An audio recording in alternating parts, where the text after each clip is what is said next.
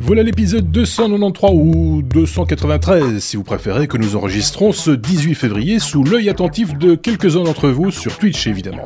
Voici une petite idée du programme complété, euh, compilé plutôt par euh, nos chroniqueurs de la semaine. Vous êtes utilisateur de LastPass en version gratuite. Attention, il y a du changement. Occuper les salles de cinéma tout en respectant la distanciation sociale, on en parle de cette idée originale, celle d'une sud-coréenne. Destination Mars, oui, mais gare au bouchon, on verra qu'il y a monde en orbite. Basic n'est pas le premier langage de programmation destiné au grand public, on vous parle de son éphémère prédécesseur dans quelques instants. L'affaire GameStop semble plus simple qu'il n'y paraît, on vous l'explique dans ce numéro. Il sera aussi question d'écouteurs, de piratage, de seringues, de caméras 6K, etc., etc. Où vous soyez, quoi que vous fassiez, n'hésitez pas à réagir, à partager ou à commenter cet épisode. N'oubliez pas de vous abonner si ce n'est pas encore le cas. Bonne écoute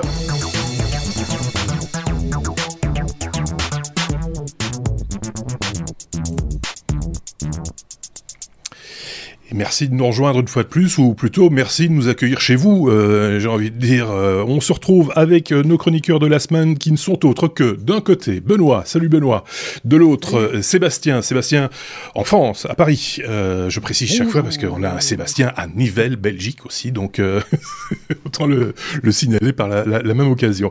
On salue ceux qui ont participé un petit peu cette semaine. C'était relativement calme dans les commentaires. Peut-être que ce qu'on vous a proposé la semaine passée n'appelait pas de commentaires ou de grandes discussions, c'est pas grave.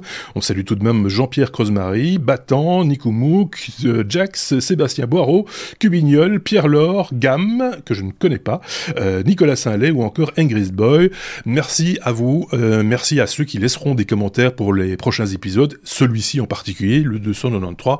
Euh, Est-ce que votre semaine s'est bien passée, les amis, l'un comme l'autre? Je commence par Benoît. Ça va, ça va. Ça va, ça va. J'ai l'impression de le réveiller. ça, ça, me fait peur. Euh, Prévenez-moi quand ça démarre. Hein. ça y est, on est dedans, hein, c'est parti. Euh, merci à ceux qui nous ont rejoints. Je, je, le dis juste au passage. Merci à ceux qui nous ont rejoints également sur le chat, hein, sur, sur uh, Twitch. C'est pas une obligation, vous le savez bien. Vous pouvez continuer à nous écouter en podcast en faisant votre jogging. Évidemment, vous pouvez continuer à nous regarder sur YouTube euh, ou sur votre télévision, euh, comme vous le voulez, euh, ou sur votre votre smartphone, quoi que vous fassiez, vous pouvez le faire comme ça aussi. Euh, c'est ça aussi l'idée des technos, c'est d'être un petit peu partout et partout en même temps, et, euh, et voilà partout chez vous. Il y a plein de choses dans la conduite que j'ai déjà un petit peu regardé, mais avant d'attaquer la conduite, je voulais dire deux, trois mots euh, de ce nouveau réseau social dont on parle de plus en plus maintenant en France, et ça commence maintenant aussi un peu en Belgique. Euh, c'est euh, Clubhouse. On s'est retrouvé dessus avec Sébastien pas plus tard que mardi, je crois. Hein, C'était mardi ou mercredi. Clubhouse, c'est un, c'est un, un, Alors Benoît, je sais pas si tu es au courant, toi, tu tu, tu, tu as peut-être pas suivi. J'en ai ou... parlé, ouais. ça ça m'attirait pas trop. Mais c'est bien que moi j'aime pas me foncer vers les réseaux sociaux. Ben voilà, c'est un peu comme un chat, toi. Hein. Tu, tu, tu, tu, voilà, c'est ça. C'est le syndrome du chat, c'est-à-dire que le chat ne sort jamais sa tête s'il n'est pas certain de pouvoir regarder à gauche, à droite et couvrir tous les angles. C'est un petit peu ça, quoi. Donc, euh, donc c'est un réseau social où en fait tout se fait à la voix. Euh, en gros, il n'y a pas de, il a pas d'écrit, en tout cas pas pour l'instant. Il n'y a pas d'écrit, il n'y a pas de, il a pas d'image, il y a, il y a, a pas de vidéo non plus. C'est, euh, c'est juste des rooms, des, chambres euh, dans lesquelles on vient discuter euh, à plusieurs, des fois deux, trois, des fois bien plus que ça, hein, euh, de sujets divers et variés. Et il appartient à, à, tout un chacun de créer sa propre room avec un sujet défini, avec euh, plusieurs intervenants euh, de base, euh, plusieurs modérateurs si vous le voulez, ou, ou, ou, pas de modérateur du tout, et de, de, faire venir, de faire monter sur la scène, comme on dit, les personnes qui auraient levé le doigt pour participer, pour donner son, son petit avis, sa, sa, sa, petite pierre à l'édifice. C'est plutôt ma première impression est plutôt positive, mais je sais pas ce qu'on va en faire. c'est un peu ça, c'est un peu ça. Hein. Sébastien, on en parlait un peu avant le, l'enregistrement, c'est pareil. Quoi. Ouais, on, on c'est pas enregistré non plus, donc euh, si on n'en est pas là au moment, ben, ben on ben, n'y est pas. on a loupé le truc, c'est que du ouais. direct, il n'y a pas d'enregistrement, ce qui donne un, un sens d'immédiateté à la chose. Il faut être là au bon moment et dans la bonne room pour, pour participer à la bonne conversation. Puis on ouais. peut recevoir des notifications aussi, des gens qui planifient des discussions, qui disent euh, voilà dans telle room on va parler de, de tel sujet à telle heure, donc on peut planifier. Pour moi, les gens que je suis sont plutôt aux US, donc c'est au milieu de la nuit. Ah, oui. limite un peu pour le moment ouais. les possibilités aussi de, de participer à des, à des conversations intéressantes, mais à observer, à suivre. Comme je le disais aussi euh, là tout à l'heure, euh, Sébastien, c'est que plus tu suis des gens, euh, c'est un peu le principe des réseaux sociaux, hein, c'est fait pour eux aussi. Plus tu suis des gens, plus tu as des propositions honnêtes, on va dire, ou en tout cas intéressantes, qui sont dans tes sphères de, de compétences ou d'intérêt, etc. Pas plus tard que le lendemain de ce rendez-vous de mardi, j'étais invité à, à, venir parler podcast dans une dans une room le, le, lendemain avec des Québécois qui évidemment eux, bah c'était le milieu d'après-midi, et moi je me suis couché à minuit. Donc, donc il va falloir gérer cette histoire de, décalage horaire à un moment donné, mais moi je trouve ça plutôt, euh, voilà, il faut, garder ça à l'œil. Euh, alors évidemment, pour l'instant, euh, c'est un peu élitiste, hein, parce que c'est sur recommandation qu'on y a accès, d'une part. D'autre part, c'est uniquement pour les usagers d'iPhone hein, ou, de tablettes iOS en tout cas. Ça marche aussi sur tablette, on m'a confirmé, il suffit de récupérer le code sur le smartphone.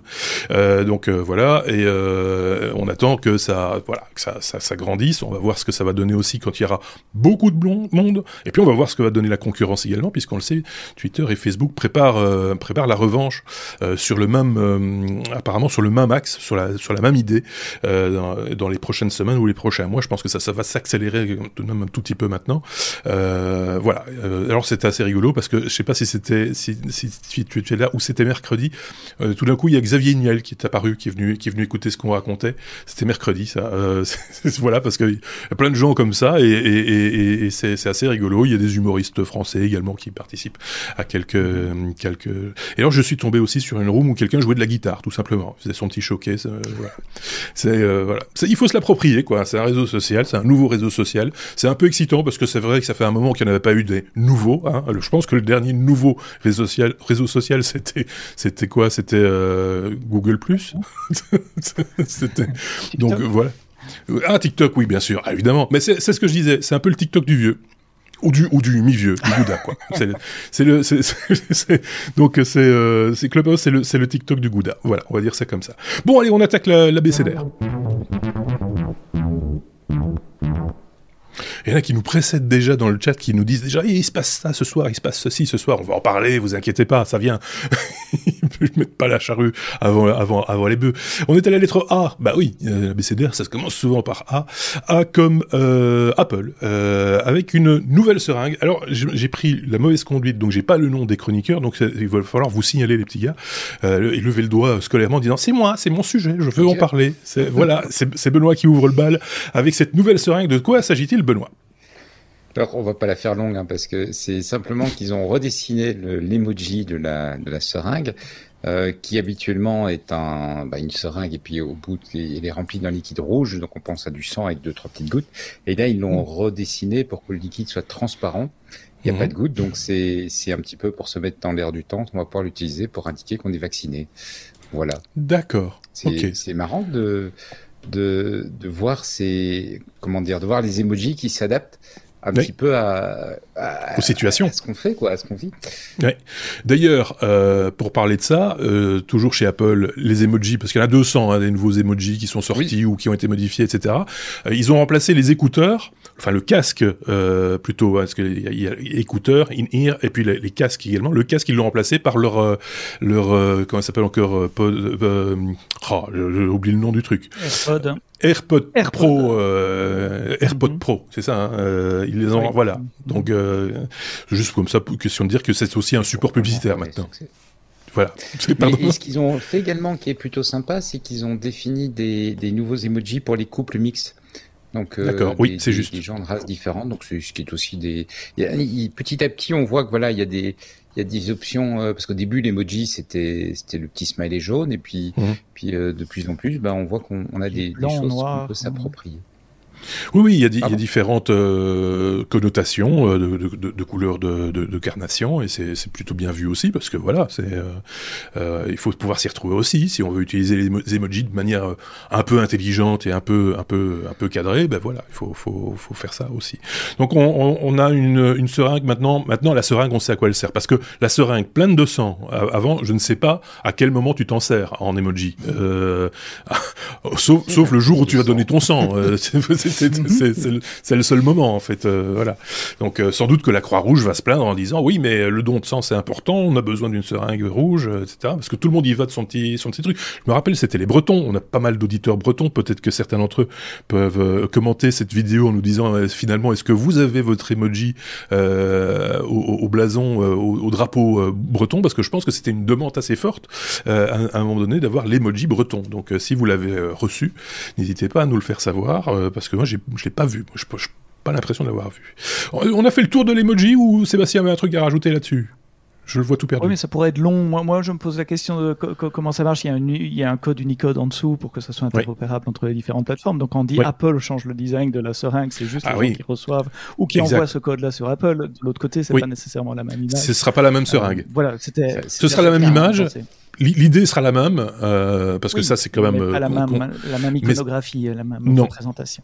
C'est ça, exactement. Et, ça euh, entraîne parfois d'ailleurs des petites confusions entre des plateformes différentes où l'image peut, peut être dessinée de façon différente et ça, elle va pas nécessairement générer les mêmes, le, même vécu quelque part. Si tu rajoutes à ça. En fait, c'est la logique d'Unicode, faut pas l'oublier, c'était de partir sur des, au début, c'était prévu pour des polices de caractère. Donc on ne décrit pas, on décrit le mhm. dessin, hein, on dit ça c'est telle lettre, c'est ceci, mais on ne va pas dire euh, comment comment la police, enfin comment la lettre doit être dessinée. Et donc ils ont suivi la même logique, ils imposent pas l'image. Et tu rajoutes encore à ça certaines applications qui ont leur propre euh, catalogue d'emoji euh, pour les, les intégrer. Je mhm. prends Slack au hasard, euh, mais, mais je pense que Twitter aussi, si je dis pas de bêtises, ou je peux, enfin, ils ont ils ont tendance à imposer aussi leur leur police, hein, en gros de d'emoji. enfin voilà, petit chapitre pour commencer. C'est une mise en jambe. Merci Benoît. On peut commencer. On va rentrer dans le lourd très rapidement. Vous allez voir, ça va ça va s'accélérer. Avec la lettre B comme euh, bourse, euh, c'est très gênant. De nouveau, j'ai changé mes écrans, donc du coup, je suis de nouveau tout perdu. Hein. Ça va, je vais encore mettre une demi-heure pour m'y remettre. Euh, quand les petits fonds tombent font tomber les gros. Euh, C'était pas là il y a 10 minutes, il y a 20 minutes quand j'ai préparé le. Je, je, ne vois pas du tout de quoi il s'agit, donc euh, il va falloir m'éclairer. Hop. Et si en plus de ça je pousse sur les mauvais boutons, ça va pas le faire non plus. Donc euh, je repasse vers euh, Sébastien. Je vais changer le titre, hein, vous inquiétez pas. De quoi s'agit-il, Sébastien? J'ai mis un B comme bourse euh, plutôt qu'un G comme GameStop, juste pour qu'il y ait un peu d'alternance entre Benoît et moi pendant cet épisode. Sinon, il y allait y avoir un long tunnel rien qu'avec Benoît et puis un long tunnel rien qu'avec moi. Et donc, je me disais que ça pouvait être ennuyant, surtout si c'était moi qui parlais, euh, mhm. pour, nos auditeurs. Donc, euh, on va parler de GameStop. Je pense pas qu'on ait déjà parlé de, de GameStop dans, dans, les technos, ou alors très brièvement. Je, je me souviens non. en fait, on a failli en parler avec Xavier il y a deux semaines, si je ne dis pas de bêtises. Et mhm. en off, il m'a dit, écoute, c'est quand même une histoire à tiroir j'ai pas pu aller au fond du troisième ou quatrième tiroir, j'ai peur de dire des bêtises. Et nous, chez nous, au techno, quand on n'est pas sûr d'aller au bout de l'idée, bah, on préfère éviter et passer la main. Et donc, on a passé la main. Et, euh, et donc, euh, voilà. Donc, maintenant, c'est toi qui t'y colle. Bonne chance. Merci. ah, je suis pas certain de rassurant. Le, le, le, fond de, de, tous les tiroirs non plus, mais au moins euh, le, point de départ et, et, et l'arrivée, peut-être la morale de cette histoire, comme dans les bonnes fables de La Fontaine. GameStop, c'est un une société qui vend des jeux vidéo avec des magasins en, briques et mortar, comme on dit en franglais, euh, avec des, vrais magasins euh, physiques. Et vous en doutez, dans cette période euh, un peu spéciale, ben les, jeux physiques, ceux qu'on va acheter dans un magasin, n'ont pas le vent en poupe, puisque les gens jouent plutôt en ligne maintenant. On télécharge des applications ou on, joue en ligne sur différentes plateformes. Et donc, c'est une société qui va pas très bien. À côté de ça, il y a des investisseurs, on dit les hedge funds aux États-Unis, ces investisseurs institutionnels dont le métier c'est de gérer de l'argent, euh, ils essayent de gagner de l'argent pour leurs clients, pour des fonds de pension et des choses comme ça. Et il y a un investisseur en particulier qui spéculait à la baisse sur GameStop. Alors là, je, je vous sens euh, euh interrogatif. Comment peut-on spéculer à la baisse? Parce que vous mhm. connaissez la spéculation à la hausse. J'achète une action, j'espère que l'action va monter, je la revends plus tard, donc quand le, le cours a monté, donc je me fais, euh, j'encaisse la, la plus-value. Mais on peut aussi spéculer à la baisse, euh, c'est assez simple au fait. Imaginez que l'action GameStop vaille 20 euh, euros. Euh, je trouve quelqu'un qui veut bien me prêter cette action que je n'ai pas. je trouve Benoît par exemple. je dis Benoît, tu peux me prêter cette action. tiens, je te rémunère 2 euros. Et Benoît me prête une action GameStop. Cette action, elle est à 20 euros pour le moment, donc je la vends Donc j'ai mhm. donné 2 euros à Benoît, j'encaisse 20 euros. Donc pour le moment, je gagne 18 euros, mais je ne le dis pas à Benoît, je l'ai vendu. Je suis engagé par contrat à Benoît à lui rendre l'action plus tard. Un peu plus tard, cette action baisse. Si ma spéculation va bien, d'accord, disons plus que 10 euros, donc je rachète le même montant, la même quantité d'actions euh, GameStop. Pour 8 euros, tu as gagné 8 euros. Donc j'ai gagné 8 euros et je rends son action à Benoît qui est tout content de récupérer l'action qu'il m'avait euh, prêtée. C'est une spéculation à la baisse. T'as rien gagné, Benoît. L'opération, Benoît n'a rien gagné. S'il a gagné 2 euros, il met sur des actions qui, perdent une valeur. Mais moi, j'ai empêché 8 euros sans avoir euh, euh, d'action à moi. Et encore, ça c'est quand on est gentil. Euh, parce qu'il y a une technique qui est extrêmement encadrée par les gendarmes de la bourse, comme on dit, euh, la, SEC aux États-Unis. C'est mhm. ce qu'on appelle la vente à découvert, où il ne faut même pas avoir l'action pour la vendre. C'est, on ne ah doit pas emprunter l'action à Benoît en clair. Donc, je vais te vendre à Marc, toi, l'action, et je te promets que je te la donnerai plus tard. Aujourd'hui, elle vaut 20, je te la vends 20, tu me payes 20. Mais tu es d'accord de ne pas la recevoir euh, maintenant, tu peux la recevoir dans une semaine ou deux, et dans deux semaines, j'achète les actions au prix du marché. Si je spécule à la baisse, j'espère qu'elles seront plus basses, par exemple 10, et je te donne les actions que. Mais c'est légal ça, ou je dois. C'est légal ou je dois t'envoyer des malabars avec des battes de baseball pour te casser les, les, les, jambes S'il y a des gens qui. non, non, c'est légal, c'est extrêmement encadré. Je connais pas la loi dans tous les pays. Je suis pas certain qu'en Europe ça soit légal. Je pense qu'aux États-Unis c'est légal parce que ça s'est fait justement dans le contexte de GameStop. Mais c'est là où on arrive aux limites de mes compétences, les ventes à découvert. Oui, Benoît, tu connais. Euh, je te vois lever. Juste pour dire que le principe de départ c'était très sain, c'était pour permettre aux, notamment aux agriculteurs, par exemple, qui ont des récoltes. Euh, et, de d'éviter de se retrouver dans une situation où je sais pas quand je vais la vendre, j'ai besoin d'argent maintenant. Donc on, faisait une vente euh, avec une option dans le futur. Une option de vente dans le futur ou une option d'acquisition. Voilà, donc en fait, euh, tu sais que plus tard, je vais récolter mon champ de maïs et donc euh, je te le vends maintenant. Euh, mais c'est une espèce d'avance. C'est plus tard que, que, je te donnerai le maïs. Donc ça, ça s'appelle euh, de la spéculation à la baisse et euh, certains fonds d'investissement pratiquent cette technique-là. Ils espèrent que certaines sociétés vont se cracher et euh, c'est leur métier, c'est d'essayer de gagner de l'argent. Bon, c'est moral ou pas, c'est pas le débat de la question, mais voilà, c'est autorisé, c'est comme ça que ça marche. Et donc, quand des petits porteurs ont appris ça, et sur un, un, sous-forum de Reddit, Reddit c'est un réseau social dont on parle peu en Europe, mais qui est extrêmement mmh. populaire aux États-Unis, basé sur le, le, le texte.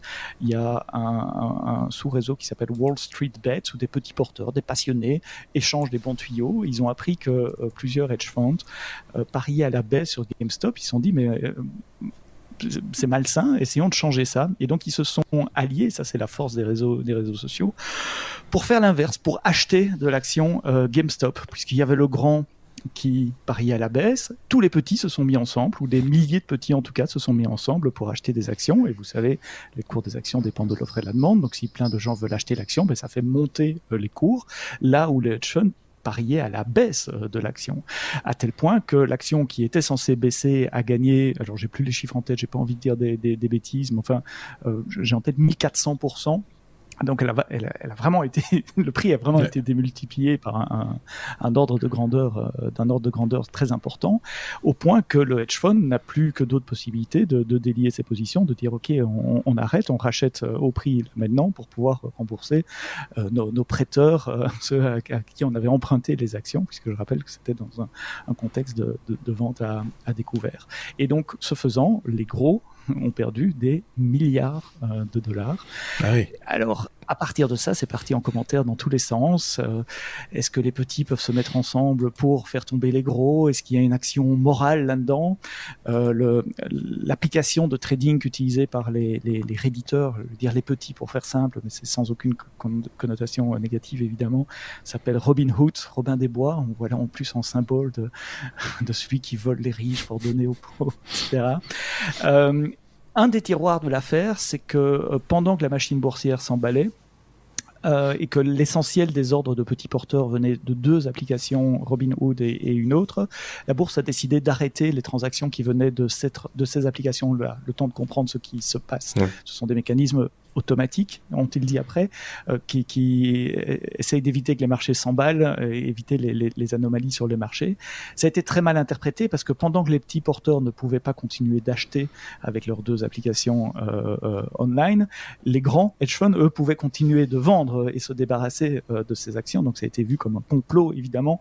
Euh, il y a une enquête en cours pour le moment pour essayer de savoir quelle est la, vérité sur cette partie-là de l'affaire. Ça a fait des remous jusqu'à la Maison Blanche, qui restait relativement silencieuse, mais le Sénat a pris la balle au bon aussi, et on pourrait voir dans les conséquences de cette affaire des, suites politiques euh, sur, sur le, l'encadrement des, règles de, de, marché boursier. La SEC est mise en cause en disant voilà, vous protégez les grands, mais pas les petits. Donc il va y avoir probablement des conséquences dans le monde de la finance sur cette affaire. GameStop, j'espère que j'étais clair et pas trop long. C'est, moi, je trouve que c'était très clair. Euh, Benoît, une cote sur 10 pour l'école des fans. Ah, moi, je verrais bien un 9 aussi. Mais sur le plat.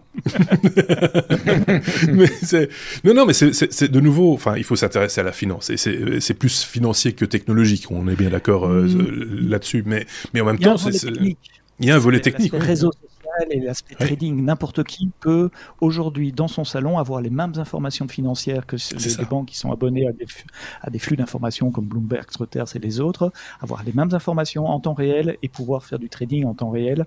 Alors pas à la microseconde que font les banques, mais en tout cas à la minute.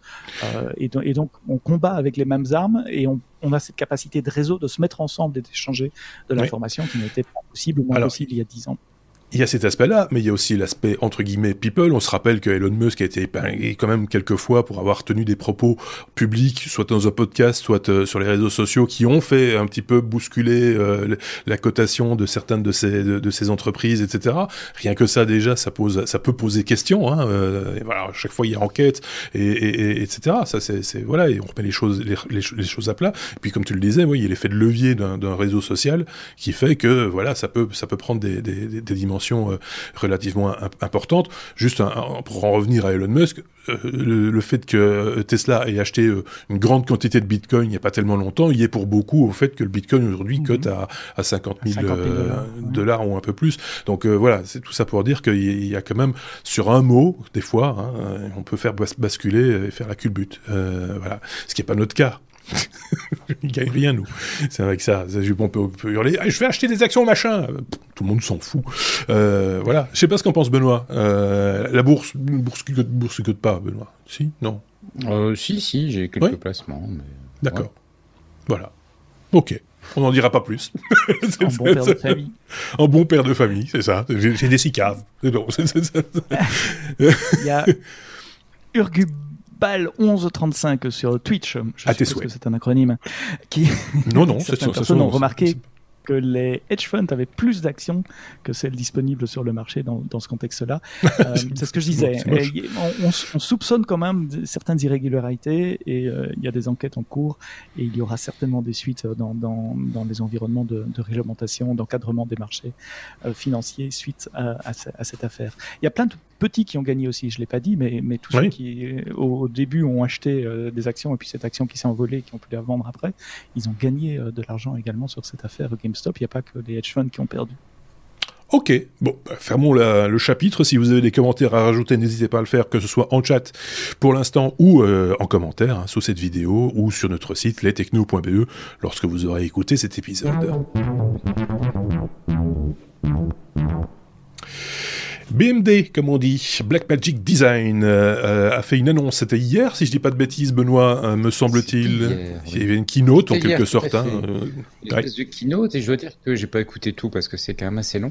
Mais le, le président de, de Blackmagic Design devient de plus en plus à l'aise dans l'exercice. Je me souviens des, des premières oh, annonces oui. qu'il faisait, il était vraiment mais, pas à l'aise. Et en plus, il a, je pense, je, je, pense qu'il a, il a un léger handicap. Il est, est-ce qu'il n'est pas bègue? Je pense euh, me souvenir que, que, que, ce monsieur est, est, à la base est bègue, mais je peux me tromper. Hein, c'est peut-être quelqu'un d'autre. Et donc voilà. Enfin, ça ne facilite pas. Il s'en sortait, il s'en sortait vraiment bien. Maintenant, il y avait du naturel, tu vois, qui il s'est habitué à l'exercice, quoi. Comme quoi, il a eu raison de, de, de persévérer. Bref, j'ai ouais. pas regardé toutes les annonces, euh, mais il y en a une qui, qui m'a un petit peu intéressé. C'était la, la, nouvelle euh, Pocket Camera, la 6K Pro. Donc dans la gamme de Blackmagic Design, les, les, les, Pocket Camera, c'est leur sont leurs modèles comme le nom l'indique, qui sont un peu plus petites que les autres. C'est pas les grosses grosses caméras de studio. Ils ont les micros qui sont prévus pour être montés sur des drones, etc. Puis ils ont les grosses mhm. caméras de studio. Et entre les deux, ils ont les Pocket. Et la l'annonce ici, c'est euh, une caméra qui est un petit peu comme la 6K, mais avec un certain nombre de fonctionnalités qui la, rendent un petit peu plus pro. Alors, dans ces fonctionnalités, on a un écran arrière qui est beaucoup plus lumineux, ce qui fait qu'on peut l'utiliser euh, en, plein, jour, d'après d'après l'annonce, euh, inclinable, euh, dans les deux sens, hein, donc pouvoir euh, faire une, une, plongée ou une contre-plongée. La possibilité de monter dessus un viseur électronique, qui quand on filme en extérieur et qu'il y a beaucoup de lumière peut s'avérer euh, pratique pour, pour, voir ce qui se passe sur l'écran. Mhm. pour le reste, bon, ça reste une, une comment une, une Pocket 6K, donc c'est toujours une monture EF, donc une monture Canon. Euh, et ça reste les avantages qu'on qu'il y a, qu a euh, habituellement chez Blackmagic, en particulier la gestion de la colorimétrie, le fait qu'il enregistre le format RAW à des prix qui sont vraiment raisonnables pour euh, pour bah, bah, pour des pour des caméras qui sont en fait des, des, des, vraies bonnes petites caméras pro. Ah oui, un dernier point qui te fera plaisir. Il y a, il y a, toute une série d'éléments hein, qui ont été annoncés. Il y a, il y a une il y a une batterie, il y a des nouvelles batteries et une une poignée de batterie qui fait qu'on peut avoir une autonomie beaucoup plus forte. Mais un point qui euh, te fera euh, te fera plaisir, je pense, Marc, c'est l'intégration de, de connecteurs euh, XLR. Donc du coup, de pouvoir brancher un micro correct dessus pour avoir une bonne bonne prise de son. Donc c'est du mini XLR, hein, c'est plus, plus en plus sympa. Pardon? C'est du mini XLR en fait. C'est, ah bah oui, vu la taille, il n'y a pas de la taille. oui, c'est ça quoi. C'est, juste pas possible sinon.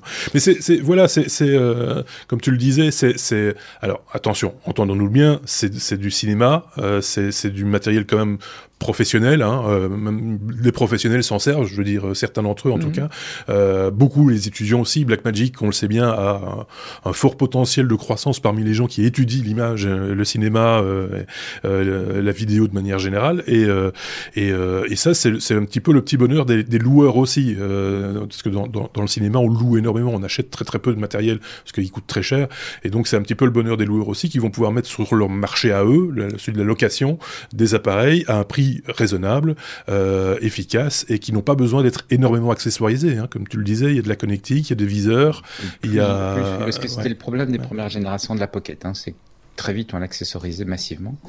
C'est vrai qu'ils sont améliorés ça. À titre d'exemple, par exemple, je vais rester là-dessus, mais c'est juste un petit exemple parmi d'autres, c'est que les, les, les, filtres à densité neutre, les filtres ND sont intégrés, euh, mm. alors qu'en général, il vous faut un, un porte-filtre euh, ou, ou, rajouter à la main des filtres. Voilà, c'est jamais très confortable. Là, ils sont dedans, euh, tout, tout, simplement. Bon, voilà, il faudra voir à l'usage évidemment ce que ce que diront les, les professionnels ou les semi-professionnels, parce qu'il y a toujours quelque chose à dire sur ce type de matériel. Il y a toujours des tests et des comparatifs à faire avec euh, avec du matériel à ce moment-là pro. Hein, je pense à Red par exemple ou à Harry. Euh, et donc euh, là aussi il y a des, choses intéressantes sur ce qui vont émerger sur YouTube parce que c'est encore le meilleur endroit pour faire des comparatifs d'images, euh, surtout en vidéo. Et donc je, je, vous conseille si le sujet vous intéresse d'aller regarder un petit peu ce qui se fait à gauche à droite. Euh, Sébastien, vous voulez rajouter un truc? Oui, moi j'ai deux petites. Non, je veux pas rajouter. J'ai des questions pour ah. Benoît en tant que, que néophyte euh, euh, dans le monde de la vidéo. Euh, le premier, c'est que pourquoi 6K Les télé haut de gamme et les services de streaming haut de gamme maintenant sont en 4K. On commence à voir apparaître du 8K, mais il y a quasiment aucune source. C'est quoi l'avantage de filmer en 6K Enfin, 4 ou 8, mais pourquoi 6 je lui, je lui laisse répondre. je réponds. Moi, je sais. Moi, je sais. euh, essentiellement, je pense que le... d'abord, il y, y a, deux éléments. Il y a, il y a un côté de préparer le film pour l'avenir, parce qu'effectivement, des supports euh, de plus haute définition vont arriver, et donc il y a une espèce de, de démarche de se dire tiens c'est un peu l'effet Disney hein. tu sais Disney ressort des films qui ont été faits il y a, mm-hmm. il y a bientôt un siècle, euh, parce qu'ils sont d'une qualité correcte. Et donc, il y a, y a les, les, les, acheteurs comme Netflix et autres, par exemple, demandent des, des qualités d'image qui n'arrêtent pas de s'améliorer. Mais tu as mhm. aussi en matière de, de post-production, euh, ça t'offre des options supplémentaires.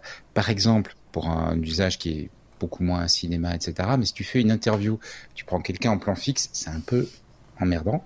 Si tu as la capacité de, entre guillemets, zoomer en recadrant, ça va te permettre de faire, avec juste une seule caméra, déjà un montage un petit peu plus dynamique. Et donc ça, c'est pour faire... Tout en pouvant offrir une image 4K quand même, quoi, parce que tu regardes 4K, 6K, il en reste 4K. L'idée, c'est aussi de pouvoir, comme tu disais, recadrer éventuellement, et, éventuellement pouvoir sauver éventuellement un plan en faisant une stabilisation a posteriori, par exemple. Euh, et donc, tu vas rogner les bords parce que tu vas stabiliser l'image, elle bouge euh, pour un point fixe, tout le reste va bouger autour, forcément.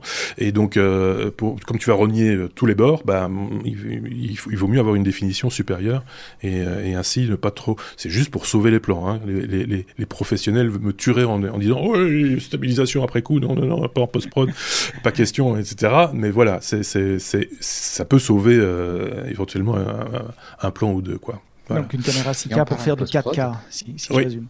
Et, souvent, comme on disait aussi, en 4K, on, filme en 4K pour, euh, pour, faire, pour faire de la HD, euh, l'ultra HD, pour faire de la HD normale derrière et avoir toute la latitude, comme le disait Benoît, de pouvoir éventuellement faire plusieurs valeurs de plan euh, avec la même image, avec la même caméra. C'est, euh, on voit ça beaucoup justement sur YouTube. Hein, euh, les YouTubers mm. utilisent à l'envie cette, cette possibilité de faire des zoom in, zoom out très rapides en, en jump cut, mm-hmm. qui, qui, qui, dynamise très fort le, le, leur propos. voilà. C'est euh, ici, euh, on, a le budget. Euh, j'ai pas, j'ai pas les prix en tête moi. de, c'est dans les 2000 et quelque chose. Mais ça intègre le. C'est dans les 2000 et quelque chose, mais ça intègre DaVinci, DaVinci Resolve, donc qui est un logiciel de traitement d'image et de couleurs d'une ah excellente qualité. Ouais. Il y avait d'autres annonces aussi.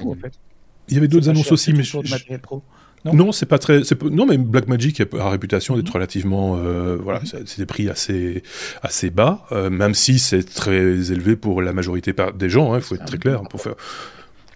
Et, euh, voilà. Il y avait d'autres annonces également, mais je les ai pas en tête, euh, euh, donc on va pas trop s'avancer dessus. Mais mais c'est toujours des moments qu'on attend, hein, parce qu'on se dit qu'est-ce qu'ils vont encore nous sortir? Et, voilà, c'est c'est c'est les petites boîtes qu'on aime bien, quoi. Il faut être clair. Il y avait un truc qui pourrait nous intéresser dans ce contexte-ci, c'est qu'ils ont sorti un, ils, avaient déjà, hein, ils ont un un appareil pour euh, envoyer les, les, vidéos sur YouTube, oui, c'est ça, euh, qui fait l'encodage et qui l'envoie. Alors ils en avaient déjà un modèle, mais qui était qui était qui était bien quand ils l'ont sorti, mais qui commençait à se faire un petit peu vieillot. Là ils l'ont vraiment euh, complètement revu. Voilà. Et, ça a l'air vraiment, vraiment, vraiment sympa. Le web présenteur HD. amusante, c'est qu'il peut sortir comme une webcam. Donc derrière, tu peux le brancher sur ton. Il y a deux fonctions amusantes. La première, tu peux le brancher comme une webcam. donc tu peux quelque part avoir cette image que tu envoies sur YouTube ou autre, et en même temps t'en servir euh, pour euh, pour une conférence, un WebEx ou un truc pareil, un Zoom. Et euh, la deuxième fonction amusante, ça, je trouve ça génial comme idée, il y a un port USB à l'avant. Donc si jamais tu as ton réseau qui tombe, tu branches ton téléphone dessus et tu peux continuer à transmettre l'image. Ce que je trouve excellent comme idée. Et c'est de nouveau, euh, c'est pour ce que ça fait. Hein, euh, on va être d'accord et, il faut en avoir l'usage. Euh, je pense que c'est une, une, histoire de 400-500 euros cette petite boîte. Le, le, Live Presenter Pro ou HD, je ne sais plus. Web Presenter HD. voilà. Donc et, très honnêtement, quand je l'ai vu passer, je me suis dit ah tiens, ça évolue, ça, ça m'intéresse. ça peut, c'est un outil qui pourrait être intéressant. Pourquoi pas? Euh, Voilà. C'est vraiment, de nouveau, c'est très niche. Hein. On est sur, on est sur un public euh, très. Euh, quoique ça, le, petit boîtier dont on vient de parler, ça pourrait servir à bien, bien des YouTubers ou des, des ah, Twitchers ou des et, et, et, des entreprises aussi, parce qu'en télétravail maintenant, c'est vrai qu'on essaye tous d'avoir une, une qualité d'image, voilà, parce que c'est question de confort pour tout le monde également. Et donc, ça peut, ça peut avoir son petit intérêt également, parce qu'au-delà de ça, il faut rien d'autre hein, pour travailler. On peut, on, peut, on, peut, y aller tranquillement. Quoi. Ça, prend, ça prend quoi comme source que des caméras physiques? Ou ça peut être aussi des, des, des cams virtuels ou des, des flux euh... Non, ça peut, là, le principe ici, c'est que c'est une entrée euh, HDMI ou SDI, je ne dis pas de bêtises. Non, il n'y a pas d'HDMI. Euh, il y a... du SDI. Il n'y a que du SDI, donc il faut quand même une caméra euh, un peu évoluée. Mhm. Et voilà. Et donc euh, non, c'est ah non, c'est Monitor Out qui est en HDMI mhm. et on a du du, euh, du SDI en entrée. Voilà. Pour ceux qui pour ceux que ça intéresse, on regarde l'arrière de l'appareil. Du coup. donc voilà. Donc si le sujet vous intéresse, on pourra en reparler, hein, mais n'hésitez pas à, le mettre en commentaire. C'est nous on aime bien. Voilà. C'est c'est des outils qu'on apprécie parce que c'est souvent bien pensé. Voilà tout ce que je voulais rajouter. 100 euros le prix de l'œilleton en option. C'est pas juste le ton, il y a un petit écran dedans et tout. Oui, c'est vrai. je, lis les commentaires sur Twitch. Oui, oui, c'est ça. Par contre, on n'aura pas de roulette. tu vois, comme certaines marques proposent des roulettes à je sais pas combien de milliers d'euros pour leur boîtier. Ici, il n'y a pas de roulette. C'est moche. C'est bon. Allez, on passe à la suite. Avec la lettre C comme cinéma, c'est Sébastien qui nous parle de cinéma avec une, euh, une idée euh, une idée sud-coréenne si je dis pas de bêtises. Euh, cinéma, cinéma. Ces grandes salles toutes vides, euh, c'est un peu triste. Hein, et, donc, il y a moyen quand même encore d'aller au cinéma, mais peut-être pas pour les mêmes raisons et, et pas dans les mêmes conditions. Ça sera une petite brève aussi, c'est bien comme ça on alterne les sujets. Petite brève, ça c'est vraiment très court. Avec des petites brèves. Oui, je n'ai pas petite peur brève. Le, le, la peur ouais, parce que là, je, parfois, on va mettre un objectif macro sur cette euh, sur cette vidéo. Du coup, la peur du pléonasme ne m'étreint pas. Euh, ça se passe en Corée et euh, certains, enfin une patronne de cinéma a eu l'idée de louer sa salle de cinéma aux gamers parce que quand on joue, et je ne suis pas gamer, euh, mais j'imagine très bien le plaisir que c'est de pouvoir être assis dans un bon fauteuil d'avoir un grand écran et d'avoir surtout un système de son 12 euh, points je sais pas combien ou 24 points je sais pas combien avec du son à l'avant à l'arrière on sent le technophile. Il, y a, combien maintenant monsieur dans un cinéma? La dernière fois que j'ai été il y avait un orchestre qui jouait devant. Ah oui oui quand même un orchestre carrément. Oui, c'était une de... Non, mais c'est sérieux en plus. C'est. C'était une séance de cinéma qu'on fait euh, avec un orchestre symphonique qui rejoue la bande originelle. Euh, ah oui, oui, oui, tout à fait. Donc j'avais littéralement un orchestre qui jouait le film.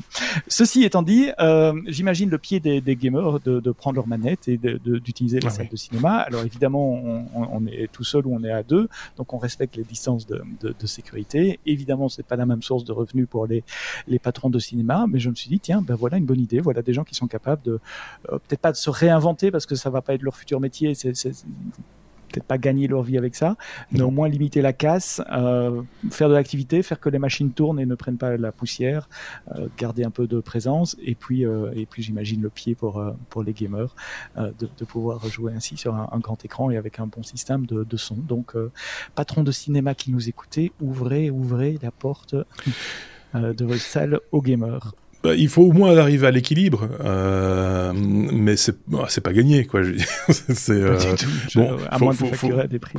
Bah, enfin, en même temps, il faut peut-être pas le même la même quantité de personnel non plus. Malheureusement, il y en a qui vont rester sur le carreau, hein, on, sans doute. Euh, par contre, en énergie euh, électrique, etc., c'est comme si la salle était pleine. Hein. Il faut la chauffer, mhm. il faut les projecteurs, ils doivent tourner. Le son, c'est pareil. Donc, euh, pour une personne ou, ou quelques personnes dans, dans, dans la salle, c'est une jauge quand même très très limitée quoi. C'est voilà à voir, pourquoi pas, mais ça doit être, ça doit être, ça doit être tripant, évidemment. clairement, c'est. Euh, moi, je me rappelle il y a très longtemps quand on a commencé avec les projecteurs vidéo Barco. Vous vous rappelez les mhm. avec les trois tubes. Euh, mhm. J'ai un, un, ami qui avait, qui avait, qui était propriétaire d'une discothèque et qui avait installé ça dans sa discothèque. Et donc, on regardait les matchs de Coupe du Monde assis au milieu de la piste de danse avant l'ouverture. on regardait ça sur grand écran, on trouvait ça magnifique. Et, et, et c'était, c'était pas magnifique du tout parce que les tubes n'étaient pas bien synchronisés et donc tes joueurs, t'avais trois joueurs qui couraient tous les uns sur les autres, tu reconnaissais pas les couleurs des maillots. C'était vraiment très compliqué, mais c'était kiffant parce que c'était un grand écran avec un son extraordinaire, on a l'impression d'être au stade. Et donc euh, voilà, c'est, j'imagine que là, ça doit être, ça doit être encore mieux, enfin même sûrement mieux.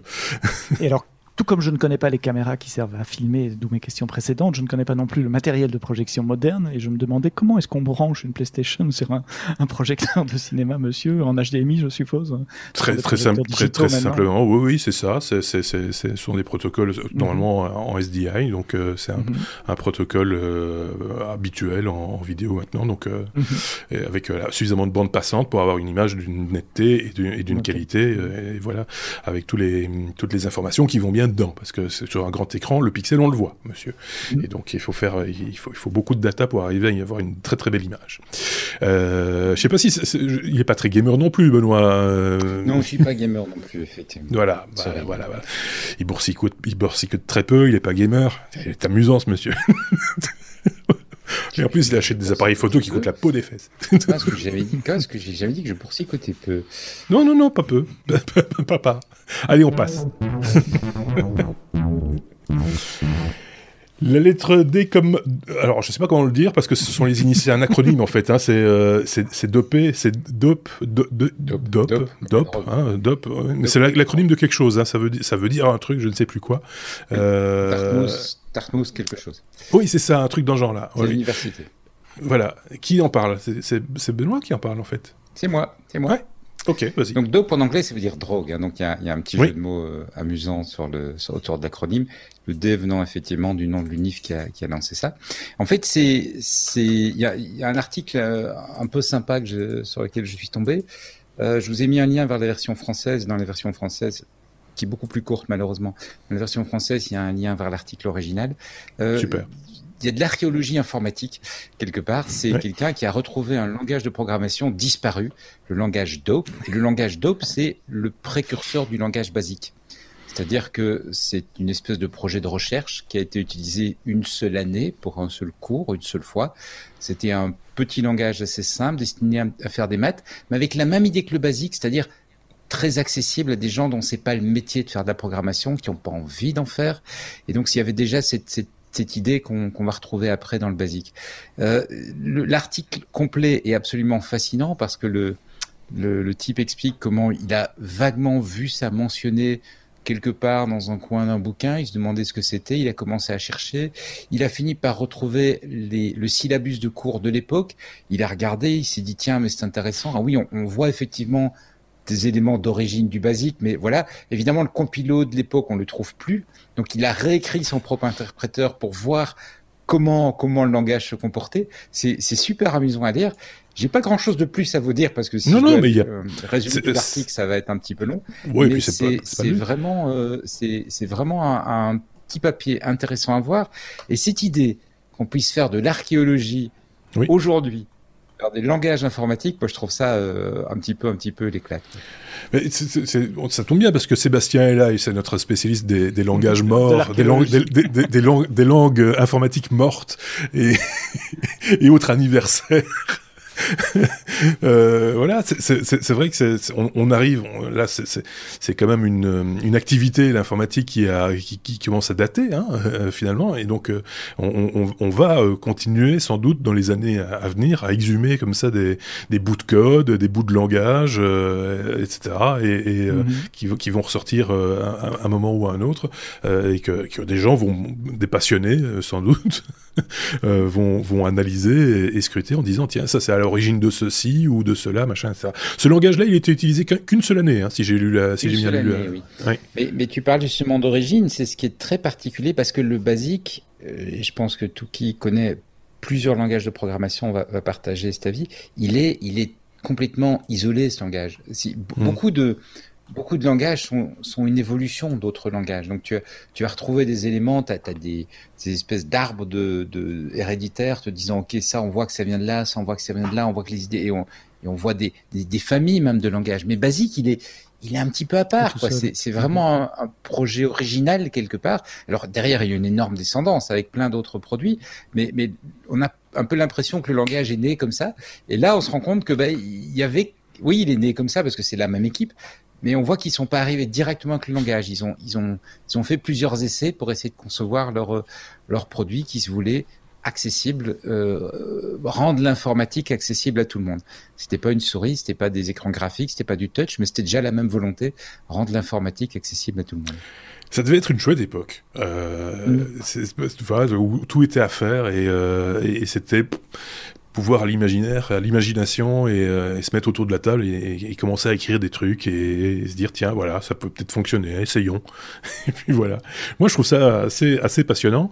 Euh, effectivement l'article d'origine est, est, bien plus long, ça, ça, doit se lire à mon avis comme un roman et donc euh, c'est une belle histoire. Dope.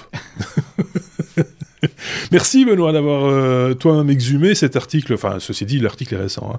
euh, mais on, on, aura encore l'opportunité, me semble-t-il, d'avoir ce genre de ce genre de d'informations qui va remonter euh, à un moment ou à un autre. Je repensais il y a pas tellement longtemps euh, à cette idée qu'on nous avions eue il y a déjà quelques temps et qu'on va pas pouvoir faire encore maintenant parce que c'est pas possible. C'était d'aller visiter ensemble ce fameux musée de l'informatique près de chez toi, euh, Benoît, à Namur. Ah oui. Il y a un très très beau musée, une belle collection, enfin plusieurs collections collections même qui ont été euh, qui ont été réunies entre guillemets et il y a du matos, du très très beau matos mm. et, et, donc il y a certainement des choses à en dire aussi. Et donc à l'occasion, on ira promener quand on aura le temps et quand ce sera possible une de nos caméras dans ce coin-là pour pour aller un petit peu vous ramener des images de, de, tout ça et vous inciter peut-être à vous aussi vous pourquoi pas aller aller au musée et, et creuser creuser quand on parle d'archéologie c'est assez logique de creuser quand le gratuit n'est plus gratuit, c'est toi le produit. en tout cas, c'est toi le pigeon, euh, j'ai envie de dire. C'est une mésaventure qui va arriver à pas mal de gens, j'ai l'impression, euh, Sébastien. Ouais, je crois que c'est inévitable d'une certaine façon. Les sociétés se réinventent, cherchent, expérimentent, expérimentent avec leur, leur business model et, font des changements qui sont pas toujours euh, à l'avantage des utilisateurs ou des clients euh, que, que, nous sommes. Dernier exemple en date, le gestionnaire de mot de passe qui s'appelle LastPass, qui avait une offre euh, gratuite assez, assez généreuse, qui va serrer un peu la vis de ce côté-là, qui va imposer des nouvelles restrictions sur son offre gratuite. En gros, la restriction qui va apparaître à partir du 16 mars, c'est-à-dire dans un mois, soit de vous utiliser la version mobile sur vos appareils mobiles, tablettes et euh, téléphones, soit vous utiliser la version desktop, mais vous ne pouvez plus utiliser la même version pour les deux. Et donc synchroniser aussi les mots de passe entre euh, les mobiles et les desktops, ce qui est un des gros avantages des, gestionnaires de, mots de passe. Alors c'est un peu malheureux si vous utilisiez l'ASPAS. Je, moi, je l'utilise pas, mais je voulais réfléchir plus, plus largement bah, j'en utilise un autre que, je paye en plus. J'utilise pas la version gratuite, euh, mais mais mais plus, réfléchir plus largement sur ces, ces, ces versions gratuites de logiciels, c'est sur ces modèles business surtout. Et, et puis euh, bah, les temps sont durs pour tout le monde et tout le monde doit, doit, doit, se réinventer. Donc d'un côté, je peux comprendre la décision de la société qui est derrière ça. quand je me place de mon côté euh, consommateur, payeur, euh, bah, c'est jamais une bonne surprise de tomber sur ce genre de, de nouvelles. Bonne nouvelle cependant, en cherchant un peu pour préparer euh, l'enregistrement du podcast aujourd'hui, j'ai trouvé un, article récent du, du, du, du, de PC Mag qui compare 11 euh, comparateurs, euh, qui compare pardon 11 gestionnaires de mots de passe. Donc il y a quand même du choix en dehors de l'espace. moi j'utilise One Password, je suis pas payé par eux pour le dire, mais, mais je le dis. il y a des versions, il y a des, des open source aussi. il y a Dashlane, il y a Bitkeeper qui est, qui est, qui est, qui est très connu. donc voilà, il y a, il y, a, il y a du monde dans cette catégorie. aussi, si vous, si vous n'utilisez pas encore de gestionnaire de mot de passe, faites-le. Euh, N'utilisez pas la version euh, du 19e siècle comme le font mes parents avec euh, un petit carnet sur lequel ils notent les mots de passe et puis ils les biffent de temps en temps, ils les changent. utilisez ces applications qui ont des plugins pour les browsers, qui synchronisent les mots de passe, qui vous retrouvez les mêmes mots de passe sur votre téléphone et euh, sur euh, sur votre desktop. Euh, et puis des fonctions plus avancées, une, de, des fonctions qui, qui, qui m'amuse et qui me fait gagner du temps avec OnePassword, c'est la possibilité de générer les one-time passwords, vous savez, les petits codes d'authentification à deux facteurs mmh. dans l'application eux-mêmes. Et donc, après avoir injecté le username et password à l'écran, il me dit tiens, j'ai mis le one-time password dans le clipboard. Et donc, quand on arrive sur la deuxième page, on peut juste faire euh, euh, commande V, enfin, ou contrôle V sur, Windows. Euh, et il restaure le, le, le, le, clipboard, le contenu du clipboard après. Donc le, one-time password s'efface. Il va remettre ce qui était avant. C'est la longue URL qu'on avait copiée et qu'on pouvait garder quelques minutes ce truc-là. Enfin voilà, c'était pas pour faire d'appui pour l'un, c'est pour vous dire que ces outils. Non, on le euh, sent bien. il paye, ça, ça, paye bien ou si je le laisse faire, il va dire, il va démolir les autres après. Alors Dashlane, ça, ça va pas, ça, ça, va pas, machin, etc. Je connais, il... je, connais, je connais pas les autres. Mais non, mais ces, ces outils vous permettent d'augmenter votre productivité et surtout d'augmenter la sécurité parce que euh, il y a rien de pire en hacking que d'utiliser le même mot de passe sur tous les sites web. Bien vous en faites craquer un et, et on va accéder à tous vos comptes et là vous pouvez vous permettre d'utiliser un mot de passe différent par site web. Ouais. Avec un petit système mémotechnique, tu peux aussi te permettre d'avoir un mode, si t'as pas trop de services, il hein, faut être clair, mhm. euh, parce que voilà, à un moment donné, ça va bien. Mais, mais euh, euh moi, j'ai fait ça longtemps euh, avec un petit, un petit système dans ma tête. Je savais, je retrouvais, j'avais plus besoin de même de retenir les mots de passe. Je mhm. savais quelle était la clé et voilà, je faisais mon petit, mon mhm. petit, ma petite popote. Euh, voilà. Mais c'est vrai que le fait de ne pas devoir les retaper, par exemple, ça, ça c'est un plus. C'est ce qu'offre souvent ce type, ce type d'application maintenant, c'est aussi une facilité. il faut, faut, être, faut, être, très clair là-dessus. On vous a mis les liens, hein, comme toujours d'ailleurs, les sources de ce dont on parle, c'est sous la description, enfin dans la description de la vidéo ou du podcast ou sur notre site lestechno.be. Un petit avis, une petite opinion de la part de Benoît sur cette question de password de gratuitiel. On voit sur le Twitch avec Mr. Ghoster qui nous dit que le, la, formule actuelle, en fait, apparemment, c'était déjà la même formule il y a trois, ans. Et à l'époque, il était euh, client ah, payant, et il était passé sur mhm. l'offre gratuite. D'accord. Donc c'est un, ah oui, donc, euh, ah, c'est un retour en arrière. Ils ont fait un petit, une petite erreur stratégique, sans doute. Euh, ils essayent de corriger maintenant. Voilà, c'est possible aussi. Hein, c'est, mhm. Ceci étant dit, enfin voilà, un service gratuit qui gère tes passwords, moi je fait un peu de mal quand même. non Quelle est la qualité de service derrière quand c'est gratuit? Tu peux pas, tu peux pas te plaindre en plus. Euh, euh.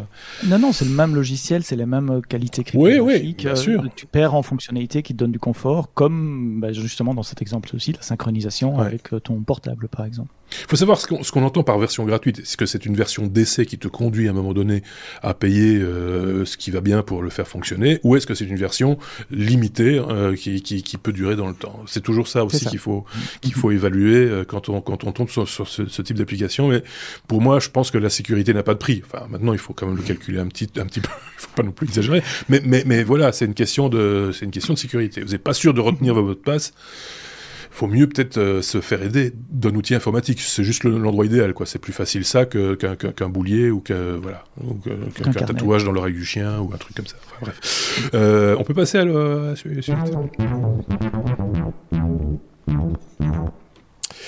J'entends un petit, un, petit, un petit bruit, ça c'est, je pense que c'est le chat.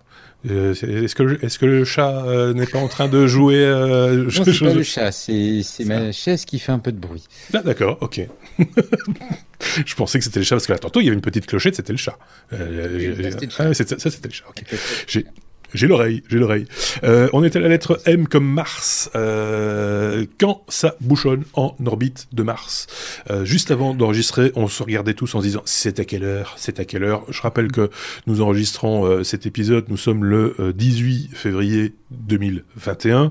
nous sommes en direct, donc certains peuvent en témoigner. Il est 21h01. C'est dans 54 minutes normalement que va atterrir un objet humain. une machine sur la planète Mars. Voilà. Euh, comme ça, c'est dit. On connaît l'horaire maintenant. Euh, et donc, on va se dépêcher de terminer l'épisode. encore une fois. Euh... oui, on fait une revue de, presse, donc forcément on est lié à l'actualité. Bah j'avais prévu de parler de ça avant de savoir que, la sonde américaine allait arriver en banlieue de Mars ce soir. Donc c'est pas pour accrocher à l'actualité. Mais au fait, si vous écoutez l'actualité depuis quelques semaines, on n'arrête pas de vous parler de Mars et ça a titillé ma curiosité en me disant mais pourquoi et combien? Et vous savez combien il y a d'orbiteurs autour de Mars là maintenant, à l'heure où on parle, sans compter l'américain qui est en train d'arriver? On était à 8 on est à 8 ah orbiteurs qui tournent autour de Mars, puisque avant l'américain qui arrive, euh, qui devrait arriver euh, là maintenant, en fait, lui, c'est pas un orbiteur, il va, il va se poser d'ailleurs, c'est mhm. un, robot qui va se poser tout à l'heure. Euh, il y a la Chine qui a envoyé un, orbiteur. Ils ont aussi le plan de, d'atterrir un peu plus tard, mais ils sont plus prudents. Ils vont rester en orbite pendant quelques temps, au moins jusqu'au mois de mai avant, avant de se poser. il y a les Émirats Arabes Unis, et c'est ça que je trouve intéressant aussi. Souvent, quand on parle d'espace, on parle de la Russie et des États-Unis globalement, un peu de la Chine parfois de l'Europe, mais Émirats Arabes Unis, c'est la première fois que j'entendais que, les, Émirats Arabes avaient ne fût qu'un lanceur. Non seulement ils ont un lanceur, mais ils ont mis un, objet en, orbite. Il est arrivé le 9 février, donc c'est tout récent, il y a, il y a, il 10 jours. Euh, il y a d'autres orbiteurs de, la LASA qui sont, euh, qui, sont en, orbite aussi, et il y a une super page wiki avec la liste de tous les projets. Vous savez quand est-ce qu'on a envoyé un objet vers Mars pour la première fois? Je vais pas le dire, Moi, j'aurais dit naïvement dans les années 80, dans les années 70. Non, monsieur. 10 octobre 1960, c'était les Russes. Ils ont pas réussi. Ça n'a pas réussi. Ouais. Mais c'est pas nouveau, quoi. Ça fait 60 ans qu'on envoie des bidules vers euh, vers Mars. Euh, en remontant dans cette liste, j'ai trouvé un truc amusant aussi. C'est un échec euh, de la NASA. Je suis en train de scroller dans la liste pour essayer de de, le, retrouver. je le retrouve pas. Si voilà, Mars Climate Climate Orbiter, lancé le 11 décembre 98, donc il y a 23 ans déjà.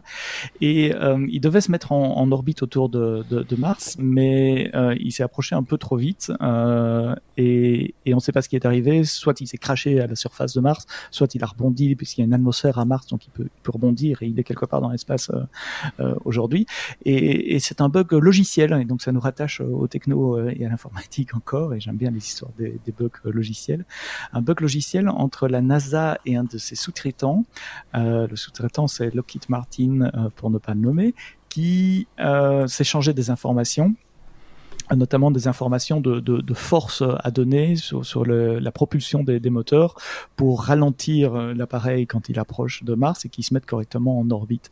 Et il se trouve que Lockheed Martin envoyait des informations en pound force par seconde, donc le pound en utilisant le système métrique anglais, et que la NASA interprétait ces, ces données reçues, ces chiffres reçus par, par le module de Lockheed Martin en newton par seconde. Donc il y a à peu près un facteur de 4,45. Je fais mon malin, c'est écrit sur Wikipédia entre les deux. Euh, et, et, et, donc forcément, ben, s'il y en a un qui envoie un et que l'autre pense que c'est quatre, euh, ben, c'est pas les bonnes forces qui sont appliquées au moteur ah, et, et, le, et le bidule s'est craché. Euh, moi, ce qui m'étonne dans cette histoire-là, c'est que ça n'a pas été détecté en, en, test plus tôt, enfin dans les tests d'intégration. C'est un projet à 327 millions. Ah oui, des fois, c'est un truc à, à 3 centimes qui fait péter tout le bazar, quoi. C'est souvent comme ça. C'est une des explosions de, de, de, de fusées d'Elon Musk euh, relativement dans les différents tests. Euh, J'ai peur de dire une bêtise, mais je pense que le, problème venait du fait qu'il y avait euh, un objet, enfin un organe euh, entre guillemets proche des moteurs qui avait été câblé simplement à l'envers. tout, simplement. Là aussi, on peut dire, des, c'est des millions de dollars, des mecs qui des contrôle sur contrôle, sur sur contrôle, machin, etc. À un moment donné, c'est comme quand vous lisez un bouquin, il, peut y avoir une faute d'orthographe dedans et plus personne veut la voir après la dixième lecture. C'est un peu ça. Hein, c'est euh, voilà. C'est le, le rover de la NASA, le rover oui. de la NASA d'il y a 10 ans est toujours, euh, est toujours euh, là. Euh, les Malgaré d'ailleurs, il ferait bien de le déplacer.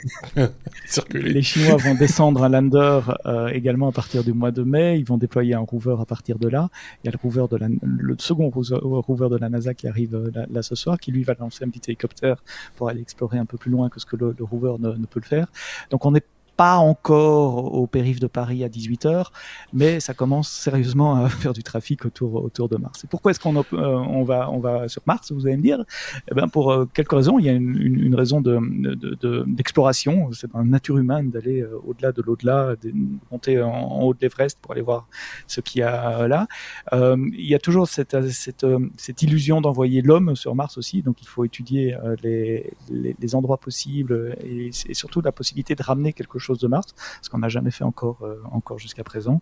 Tous les spécialistes s'accordent à dire que c'est pas encore pour demain, 2040, 2050, euh, parce que le voyage est long, parce qu'on va probablement d'abord construire l'endroit où, les hommes pourront euh, rester en toute sécurité. On le fera probablement construire avant par, par des robots. Et donc le temps de faire, c'est ces missions-là, de construire, d'envoyer quelqu'un, de revenir, d'arriver à apprendre à vivre dans, dans l'espace pendant probablement deux ans, deux ans et demi, qui est le temps d'y aller, de rester et de, de, de, revenir, ou de vivre avec la gravité martienne qui est euh, trois fois, 8, moins forte que celle de la... Donc il y a des conséquences sur le, sur le corps humain aussi qu'on qu qu ne maîtrise euh, pas nécessairement encore. Donc un, un, un volet d'exploration intéressant, passionnant, euh, dont j'espère on verra, nous, de notre vivant, euh, une, oui. une première page des hommes qui marchent sur Mars. Vu, vu l'accélération euh, ces dernières euh, 20 dernières années, on va dire, ou 15 dernières années, euh, parce que bon, tout ce qu'on voit là maintenant aboutir, c'est quand même le résultat de, de recherches de, de, de dizaines d'années. Hein. Pas, ils sont pas, ils sont pas dit avant-hier, tiens, on va bien faire un truc euh, pour embêter les Américains, on va envoyer un truc sur Mars, voilà. Non, non, ça, ça, ça, ça date quand même. Est-ce que ce serait pas un petit mmh. relan de guerre froide, genre euh, un truc un peu politique aussi quelque part derrière? Suprématie, toujours... voilà, je ben. C'est un levier. Euh, enfin, déjà, c'est la course à la lune, c'était ça. C'est un levier politique. C'est plus que scientifique. Euh, c'est voilà. C'est donc on peut imaginer que là aussi, il y a une espèce de bras de fer qui se qui se joue entre entre la Chine, les États-Unis, euh, etc. Je sais pas ce qu'en pense Benoît. Il est dubitatif, pensif. Il y, a, il y, a, une chouette série sur Apple TV+. Il n'y a pas beaucoup de séries sur Apple TV+, mais il y en a une chouette. il y en a une.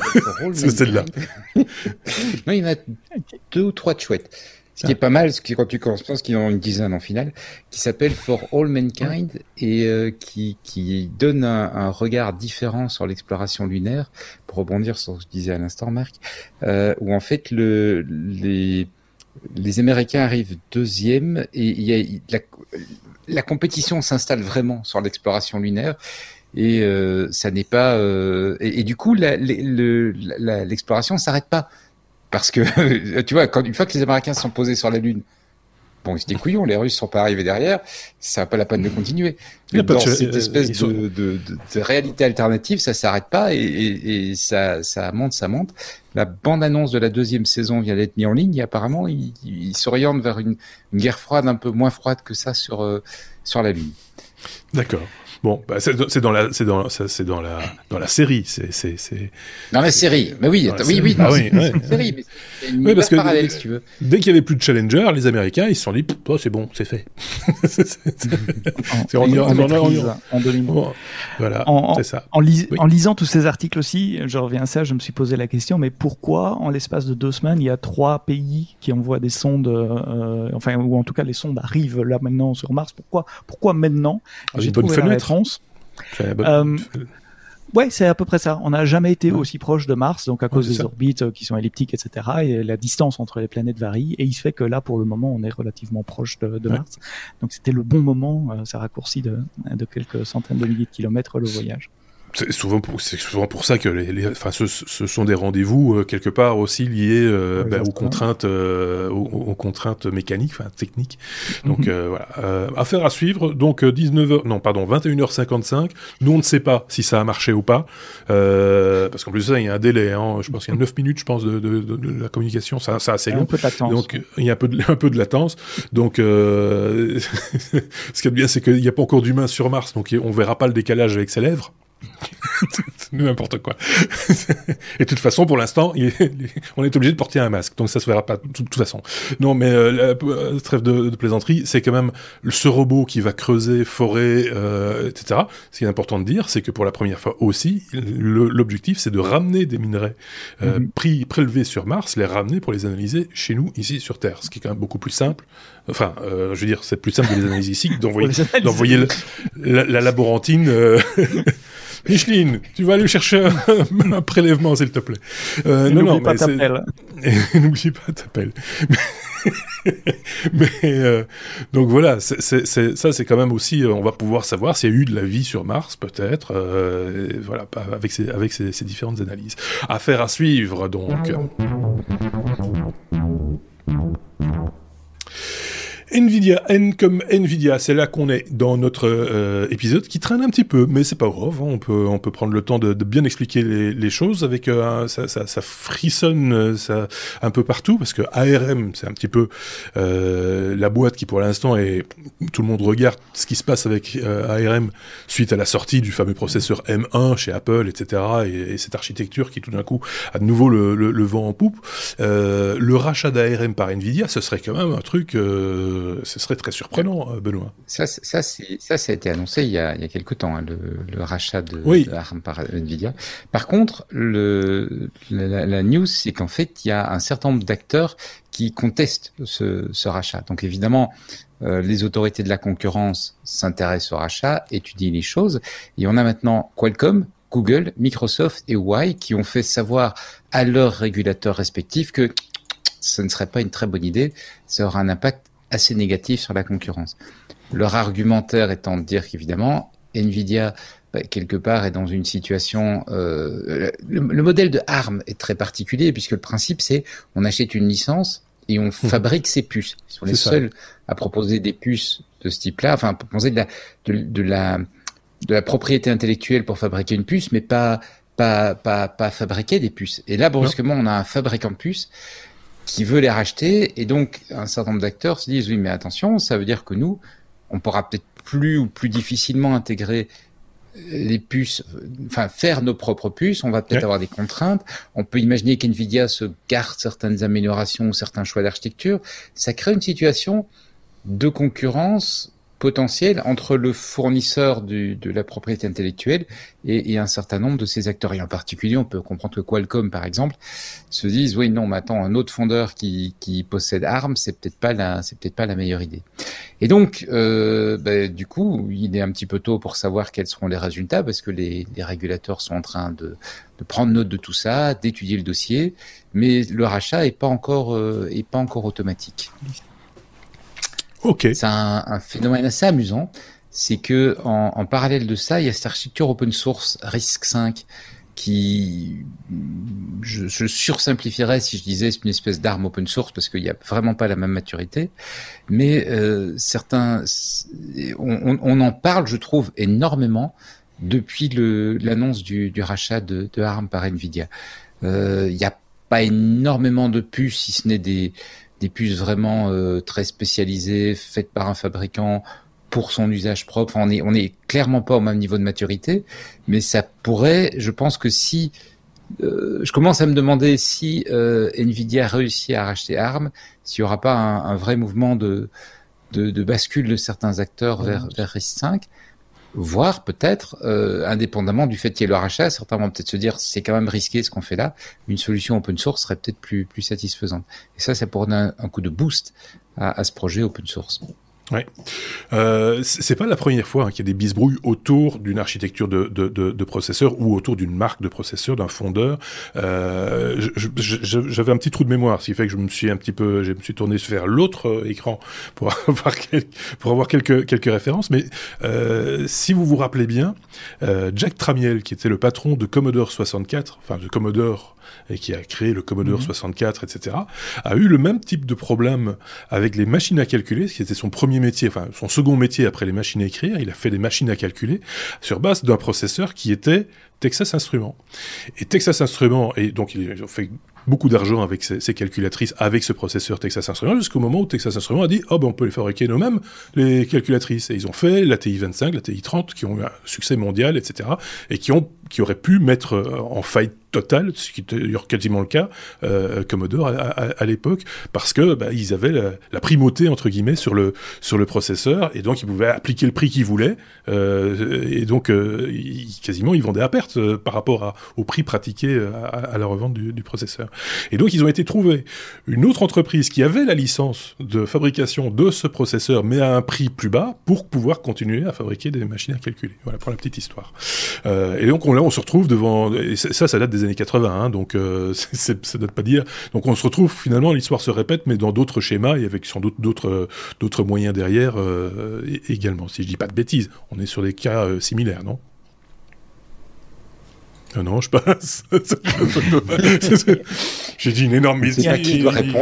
Je ne sais pas. Il y a, il y a, il y a des, il y a des énormes enjeux avec ARM puisque les, les, les processeurs, euh, les, les, architectures ARM sont au centre de nos téléphones portables. On parle de milliards d'appareils et comme on l'a déjà, j'en ai déjà parlé plusieurs fois dans les technos, oui. Euh, les, architectures ARM est en train de se déployer de plus en plus dans les data centers aussi parce que ça coûte moins cher euh, et en général c'est plus performant et ça consomme moins d'électricité que moins, ouais. euh, les, architectures équivalentes, on va dire x64 pour pour faire court, donc Intel, oui. AMD et donc voilà, avoir Nvidia qui contrôle la propriété intellectuelle de ce design, de cette architecture, est effectivement quelque chose que je comprends. Les, grands acteurs de, l'IT que, Benoît a mentionné, Google, Microsoft et les autres, euh, peuvent lever des, des, inquiétudes toutes légitimes. C'est tout bénéfice pour l'utilisateur, si je dis pas de bêtises, ce genre de ce genre de d'enjeu. De, de, euh, à un moment donné, le, gagnant, ça, de, ça devrait être nous. Moi je, vois les choses comme ça. Hein.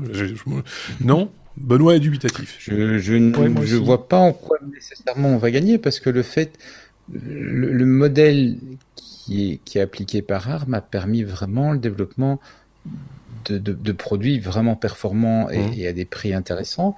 Si brusquement tu as une structure qui, qui vient dessus et qui dit moi je monte les prix, je sais pas en quoi on va gagner. Hein. Ouais. je parlais justement, oui, prix, le rapport prix-performance. Euh, c'est évidemment vers ça. Enfin, c'est ça l'intérêt du public. Euh, on, on, a vu l'engouement pour euh, les, les, les, nouvelles, les, les, nouveautés Apple, euh, processeur M1, etc. Mm-hmm. Euh, on voit qu'il y a une, une attente mm-hmm. de ce côté-là, c'est-à-dire de la performance à un prix raisonné, raisonnable. c'est ça le buzz dans l'histoire. Mm-hmm. C'est voilà. Donc effectivement, si les prix sont restent hauts, enfin, si, si, on considère que voilà, ça a plus de valeur euh, et que donc les gens seront quand même, ils vont quand même payer, hein, ils n'ont pas beaucoup de sous, mais on va leur prendre quand même. Là, évidemment, ça c'est un autre problème. C'est, c'est, là, c'est pas notre avantage du tout. Bon. Oui, c'est le risque euh, de cette euh, fusion-acquisition. Oui, oui, oui. Est-ce que ça sonne le glas de Intel comme on nous le fait, on le questionne dans, dans le chat Benoît? Je, pense que c'est la, difficulté qu'Intel a, c'est le, quand on le voit avec le M1, le modèle d'Apple et ce qui leur donne la force, c'est de contrôler à la fois le logiciel et le, matériel. Hein. Puisque euh, c'est quoi le principe du M1 C'est d'avoir énormément de coprocesseurs spécialisés qui font que des fonctions vont être beaucoup plus rapides. Et comme c'est l'OS qui donne accès aux applications à ces fonctions, ben, automatiquement les applications s'accélèrent. Euh, Intel n'ayant pas le même niveau de contrôle et le même niveau d'intégration, dans une situation un peu plus compliquée. Mais ça, quelque part, je vois pas en quoi le rachat d'armes par Nvidia viendrait impacter ça. Sauf si effectivement, euh, ce qui est aussi un scénario, mais c'est pas celui auquel les, différents acteurs que j'évoquais pensent, euh, Nvidia se dit voilà, je commence à vendre à perte et j'inonde le marché avec des puces très très bon marché, très performantes. Hmm. Ok. Moi, je le, je le vois. Je pense que la question Intel, elle est un petit peu indépendante de la question du rachat. D'accord. Ok. Donc il n'y a pas de, il y aura pas de causalité. D'Intel est peut-être pas, est peut-être pas aujourd'hui celui qui est le plus à même de d'offrir la meilleure performance. Ok, bon, ben voilà, ça a répondu à je ne sais pas qui, c'est Knigl. Il n'y a pas de voyelle, il n'y a plus rien, c'est Knigl. Peut-être Cubignol, je sais pas. Euh, on a encore mis trop de mots, ce qui fait que ça déborde. Euh... Donc on est à la, lettre S. Euh, évidemment, on a des informaticiens cette semaine, donc on va parler informatique et on va parler piratage, évidemment. Euh, Sébastien, je dis pas de bêtises. Là. Je plaide coupable pour le titre trop long, mon honneur, votre honneur. Pardon. Oui, c'est ça. Euh, Supply chain attack, c'est quoi? C'est un terme un peu barbare qui, qui, définit une tendance qu'on est en train d'observer depuis quelques semaines. Vous avez certainement entendu parler de l'attaque SolarWinds, et je crois qu'on en a parlé assez brièvement d'ailleurs au, Techno il y, a, il y a, quelques semaines. Euh, donc SolarWinds, c'est euh, cet éditeur logiciel qui fait un, une application qui s'appelle Orion, qui est une application de gestion de réseau, qui est utilisée par toutes les grandes sociétés de la planète et plein de d'agences gouvernementales, euh, surtout aux États-Unis. Euh, c'est une application de, de gestion de réseau de monitoring de réseau, quelque chose d'assez d'assez classique.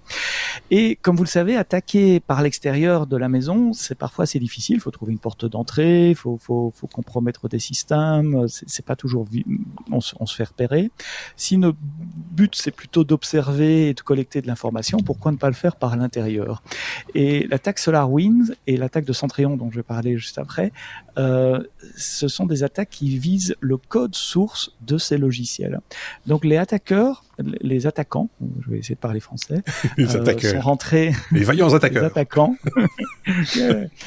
sont, rentrés, on ne sait toujours pas comment d'ailleurs, dans le réseau de la société SolarWind, et ils ont été modifiés le code source. Donc le code source, ce sont les lignes de code. Si vous n'êtes pas programmeur, le, les lignes de code qui composent un logiciel, du logiciel Orion de manière à rajouter un petit fichier avec des, fonctionnalités complémentaires, une partie du code source, et deux, trois lignes de code quelque part à un bon endroit pour activer cette, cette, euh, euh, euh, cette, cette fonction.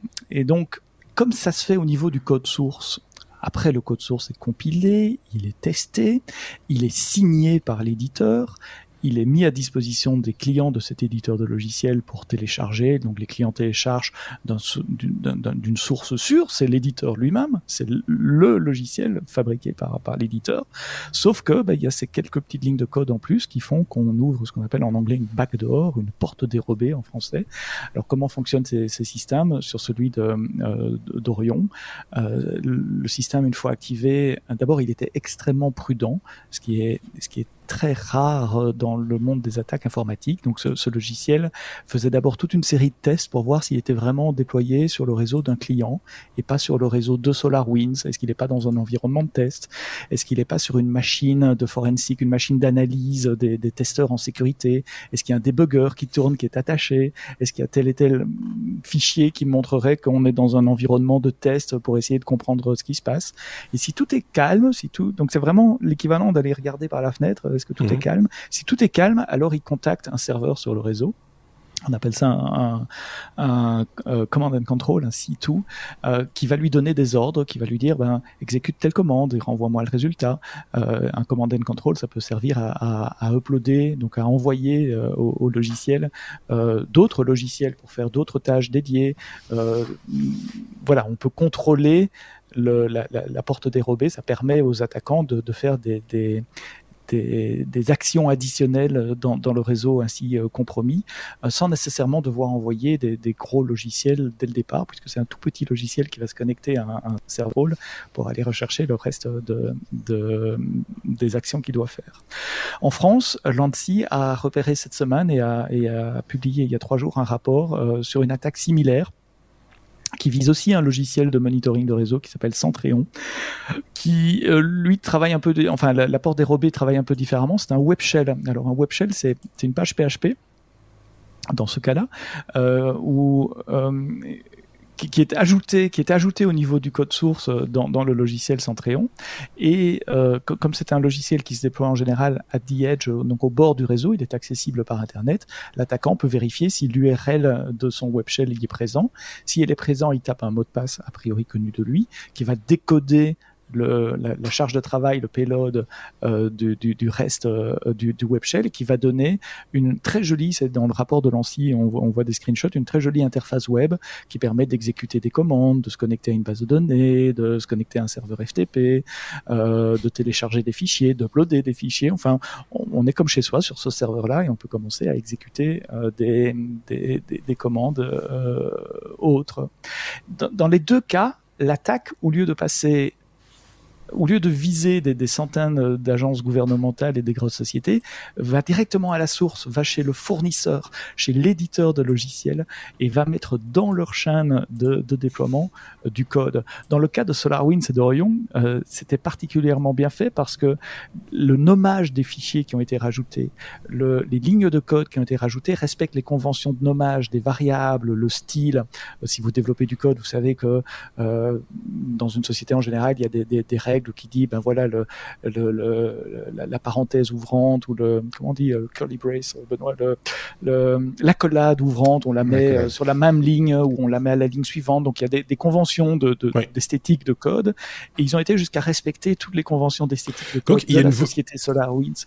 Donc il y a une, vraie volonté, volonté de... de... passer inaperçu sous les radars inaperçu ouais. très longtemps parce que cette ouais. attaque là au niveau du code elle a été probablement un an et demi, deux ans avant qu'on détecte. Euh, et, et, donc pour avoir cette patience, pour avoir les ressources, parce qu'après il faut il faut euh, des, des, des, serveurs de, de, contrôle et commandes qui restent, euh, qui, qui, tournent, qui attendent des commandes, etc. Pour avoir cette patience euh, et cette volonté de passer inaperçu pour ne se déclencher que quand le truc est sûr qu'il est sur un réseau d'un client. Faut être suisse. On soupe on soupçonne, il faudrait demander à Thierry ce qu'il en pense, on, on soupçonne des, des, groupes étatiques dont le but là n'était pas évidemment de, de, faire du ransomware comme, comme, comme oui, euh, les, les, voyous le font, mais là on, ouais. on soupçonne des, des, de l'espionnage d'État pour aller chercher vraiment des renseignements, euh, soit industriels, soit politiques, quand ce sont des agences gouvernementales qui sont, euh, qui sont choisies. Donc je trouvais ces attaques particulièrement subtiles, bien, bien, bien exécutées, puisqu'il a fallu euh, plus d'un an, un an et demi dans le cas de SolarWinds avant qu'on qu la trouve, mmh. et particulièrement intelligente. je suis pas en train de valider évidemment ce genre d'attaque, mais c'est aussi pour nous rappeler que nous sommes dans une situation de guerre aujourd'hui entre certains États. Euh, souvent, on nomme la Russie, on nomme les États-Unis, on nomme la Corée également. J'ai pas d'éléments évidemment pour pouvoir ni accuser ni affirmer. Euh, c est, c est, Alors, il faut citer tous les autres, le Liechtenstein. Mais, mais ce sont les, les, ce sont les noms qui reviennent souvent, et, et, nous sommes vraiment dans une guerre informatique euh, à, à, ce niveau-là, parce que là, on parle de la Russie, mais les, les, les Américains ont déjà introduit des, des, des, virus dans des centrales, enfin dans des, des usines de production d'uranium en en, Iran. On, est sur une guerre qui ne se voit pas. Il n'y a pas de bombardement de prise d'otages, mais il y a une guerre informatique de tous les moments qui est en train de se jouer depuis mmh. plusieurs années entre ces États. Pour ceux qui nous écoutent, alors tout ça semble un petit peu abstrait parce que voilà, on a cité des, des, des entreprises, des programmes, etc. Que voilà, c'est pas c'est pas la, la, entre guillemets le l'usage euh, quotidien des gens, mais ça touche quand même des entreprises que l'on connaît bien et, et, et mhm. un grand nombre d'entreprises, plus d'une plus d'une trentaine euh, d'entreprises en tout cas, même sans doute plus, mais mais parmi des grands noms comme Apple, Tesla, Microsoft, par exemple. Mhm. Total euh, pour, euh, pour l'attaque Centréon, par exemple. Euh, ce sont les noms que, le nom de, de, de, ces clients-là. Alors, comment se protéger? Ben, D'abord, pour monsieur et madame Michaud, il n'y a absolument rien à faire. Hein. C'est pas, c'est pas vous qu'on vise là. On parle d'États qui visent des industriels ou des politiques. Euh, donc, c'est pas des attaques pour mon portable ou, ou, mon desktop à la maison. Pour les entreprises, bah, toujours euh, bah, mettre à jour ces versions, encore et toujours, je toujours avec les, mêmes bases.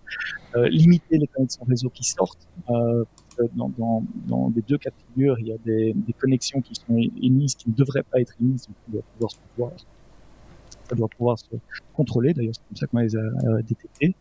Euh, et puis, dans le cas des, web shells, filtrer également les, connexions rentrantes avec, euh, avec, des firewalls, avec des web application firewall, filtrer sur les URL, des, URL connus en tout cas par, les web qui sont utilisés par les web shells. Ok. Alors, on t'a un tout petit peu perdu au niveau du son. Le son devenait un petit peu, euh, un petit peu sourd entre guillemets. Mais je pense que c'est quand tu parles moins fort, le, les algorithmes recalculent pas très bien, et donc ils ont un peu tendance à qu'est-ce qu'il dit là? Les, les, trois algorithmes qui nous servent à, faire la communication. Le call, il, il, a dit quoi le belge? C'est pas un belge, c'est un français. Ouais, mais enfin c'est pareil. Donc c'est, mais on l'a compris euh, ce que, ce que t'as dit. ah, non, mais, euh, ah non, monsieur, je suis belge.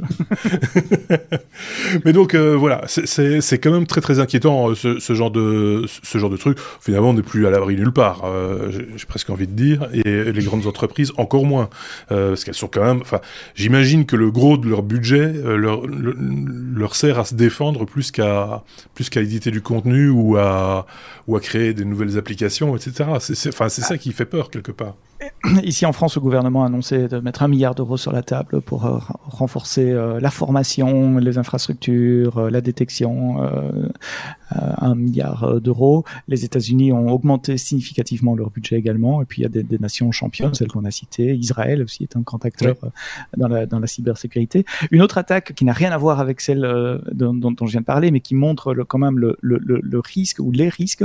ça s'est passé la semaine passée dans une petite ville aux États-Unis, en Floride si ma mémoire ne me fait pas défaut, où un attaquant encore non identifié à ce jour est rentré dans le système euh, d'épuration d'eau de la ville et a pris contrôle des machines et a été détecté avant, juste avant qu'il s'apprêtait à euh, changer les, les ratios de produits qu'ils mettent pour pour euh, nettoyer, enfin pour, je suis pas spécialiste du recyclage d'eau, mais pour pour, pour purifier l'eau. Donc il allait changer les, les, les, doses puisque ça se contrôle par logiciel aussi. Là, l'attaquant n'était pas discret du tout puisque c'était une prise de contrôle desktop et, l'opérateur a vu la, la, la souris se balader sur l'écran et ah cliquer sur des menus. C'est ça qui l'a alerté, ce qui montre qu'on avait accès à à des, à des gens beaucoup moins professionnels que, que, ceux dont je parlais avant. Mais, voilà, c'est le genre. L'opérateur est rentré chez lui convaincu qu'il avait trop picolé l'après-midi. j'arrête. Ah, j'arrête l'alcool, c'est bravé. Donc, donc, donc, là, c'était arrêté avant. C'était une petite ville, 14 000 habitants, enfin quand même. Donc imaginez ce que ça pourrait faire sur, sur des, des, des, gros systèmes. Euh, il y a eu une alerte euh, de l'administration américaine qui demandait à toutes les, les villes de, de vérifier euh, les, les, contrôles d'accès à, à, leur système de, de contrôle d'eau euh, suite, à, suite à ça. Sur le chat, il y a Knugel qui nous signale que pour l'attaque Centrion, c'est une vieille version euh, non supportée depuis 5 ans Correct. qui était euh, vulnérable. Euh, correct, c'est ce que Centrion a dit après le rapport, après que le rapport de, de l'ANSI a été euh, a été publié. Euh, qui dit oui, mais c'est pas notre dernière version, c'est une version open source qui qui qui, qui n'est plus à jour, etc. Vous devriez pas utiliser cette cette version là. Benoît, un commentaire? Euh... J'ai peur. Non, parce que sinon on est parti jusqu'à minuit, parce que j'aurais plein d'autres trucs effectivement à rajouter. Mais on va, ou on juste va une synthèse ou un, un début, un début de réf... un, dé... un, début de réflexion pour alimenter la, la conversation non, dans les que, commentaires. Ce que, ce que, ce que Sébastien, ce quoi Sébastien attire l'attention est tout à fait correct. Hein. On, on, est dans une situation où il y a, y a des, il y a, y a des moyens euh, y a, on dépend énormément d'outils informatiques qui sont très souvent pas sécurisés ou mal sécurisés. Et euh, dans, le cadre de, ma, de mon travail, on a récemment eu une, une présentation par, euh, par des par des experts qui avaient fait simplement des évaluations théoriques de, de euh, vulnérabilités de systèmes physiques. Donc pas, pas la centrale d'épuration d'eau, mais des choses du même genre. C'est c'est effrayant. C'est effrayant à quel point ces systèmes ne sont pas sécurisés et à quel point ils peuvent avoir un impact extrêmement important sur la vie des gens. Donc on, mmh. on, a vraiment des situations où, alors je vais pas te donner d'exemple ou quoi que ce soit parce que je pense non, que ce serait pas prudent, mais euh, il, il, est, il est urgent effectivement que tous ensemble on prenne conscience de ça. Je suis plutôt personnellement un pacifiste, donc l'idée de, de, partir en guerre me, me désole énormément, mais euh, on, a, on a effectivement, on a effectivement dans une situation où on a des gens qui, qui, qui pourraient mettre la vie d'autres en danger si on si on se dote pas de moyens de protection. On comprend mieux pourquoi euh, euh, certains gouvernements, certains pays, les plus puissants en général, euh, ont des branches maintenant militaires liées à l'informatique et à la sécurité informatique, etc. Donc c'est pris très très au sérieux, pas uniquement pour attaquer. J'ose imaginer que c'est surtout pour se défendre. je, je, peux me tromper aussi, mais bon. Mais mais voilà, ça, ça rend compte ce que tu viens de dire. C'est-à-dire, on parlait de guerre froide là tantôt. Là, c'est une, vraie guerre quelque part, mais mais sous les radars, quoi. voilà, on se fait des coups bas et puis il y, a des, y a des gens qui savent, et puis euh, il y a nous autour, et euh, on se prend quoi euh, on, se prend la, bourse qui, qui, s'éclate, ou, ou tu prenais l'exemple de l'usine d'épuration d'eau, bah, tout le monde, tout, le monde se, tape une gastro. Enfin voilà, c'est, nous on ne voit que le résultat derrière. c'est, voilà, un peu flippant quand même. Hein. Bon, on va essayer de, on va essayer de terminer sur une note positive. Euh, enfin, on va essayer. Est-ce comme euh, Sennheiser, euh, on n'a pas de oui mais non, hein, je vous le dis tout de suite. Ne raccrochez pas tout de suite.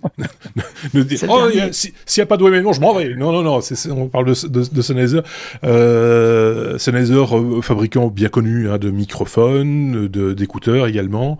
Euh, Qu'est-ce qu'ils font encore d'autres, Sennheiser? Ils sont propriétaires de, systèmes de conférence aussi, oui, bien sûr.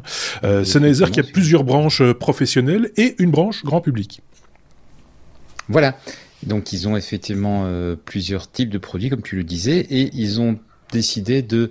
Ils, ont sorti une annonce assez particulière en disant que voilà, ils cherchent un partenaire pour adosser leur division grand public. Alors, il ne s'agit pas d'une revente, mais ils ont en même temps indiqué qu'ils n'étaient pas complètement fermés à l'idée. Il ne s'agit pas de, de, de, lâcher la marque Sennheiser ou, ou, quoi que ce soit, mais il s'agit de, de permettre à l'entreprise, pardon, de se concentrer sur les marchés professionnels. Et pour les marchés grand public où il faut de lourds investissements, de, de gros efforts, bah, se rend compte quelque part qu'ils ont, ils ont peut-être pas en étant que, en ne faisant, j'ai envie de dire entre guillemets, que de l'audio, ils n'ont peut-être pas les moyens d'être, d'être aussi compétitifs que, que d'autres, que d'autres acteurs. Euh, par exemple, effectivement, c'est clair que tu, tu parlais des, des, AirPods tout à l'heure euh, qui sont devenus la, la, petite icône, là, la, mhm. la, petite emoji, mais euh, c'est clair que voilà, là on est sur des produits qui sont vendus en très très gros volume. Sennheiser vend des produits très haut de gamme, moyen de gamme, euh, et qui deviennent difficiles d'être compétitifs parce qu'ils n'ont pas nécessairement les mêmes volumes que d'autres acteurs. Mmh. Et, et, donc euh, voilà, ils ont sorti cette euh, cette annonce. Moi, ça m'a un petit peu. Oh tiens, je me suis dit tiens, c'est c'est un petit peu surprenant. Je vais, j'avais prévu une brève, donc je, on va pas passer deux heures dessus non, parce qu'il n'y a mais... pas grand chose d'autre, plus d'infos que ça. Mais voilà, ça montre aussi que quelque part cette compétition, elle, elle, elle fait que des marques qui sont connues, réputées, euh, mmh. ben, ouais, peuvent peut-être même s'essouffler un petit peu dans la dans la recherche du produit euh, grand public à un prix raisonnable. Ceci étant dit, euh, usage personnel, mais c'est peut-être parce que je travaille dans le son, hein, je n'ai jamais eu, euh, acheté euh, de, de, produits grand public euh, de Sennheiser. Pour moi, c'est une marque professionnelle qui avait euh, accessoirement, qui vendait de, des casques, des écouteurs de bonne facture euh, au, au, grand public. On se rappelle tous de ces casques semi-ouverts avec les, les mousses jaunes dans les oui, années 4, voilà, ça sonnait super bien, c'était super flatteur pour les oreilles. Ça, ça, ça c'était les, les, premiers modèles entre guillemets de Sennheiser grand public. Euh, et qui voilà qui qui qui ont qui ont qui, qui étaient très salissants. et moi j'en ai pas eu personnellement, j'ai des amis qui, qui, qui, en avaient, mais Sennheiser pour moi c'est surtout les, les microphones, des, choses comme ça. c'est assez marrant parce qu'ils ont en fait une ça je l'ai appris récemment, j'étais complètement passé au, au, au, travers. Ils ont une marque Sennheiser qui s'appelle Epos et qui est destinée aux gamers, donc les, les casques pour gamers, etc.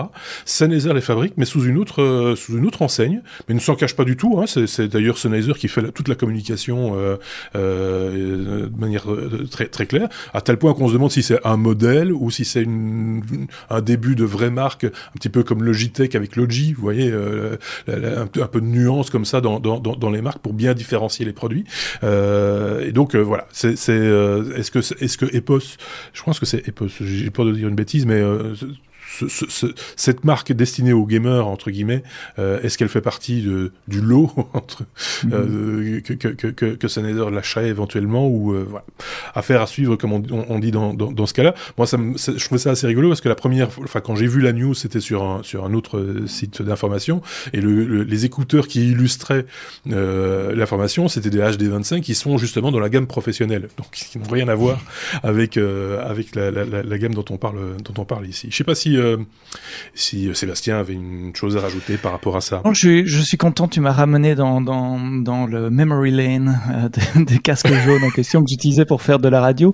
Le problème, c'est que c'était un casque ouvert et donc il laissait sortir autant de son à l'extérieur. Ah, donc, les oreilles. Et donc dès qu'on se tournait pour regarder un truc, ça accrochait. c'est pour ça que j'ai, c'est pour ça que j'ai arrêté de, de l'utiliser en, en radio. Mais je me souvenais plus de ce casque. ouais.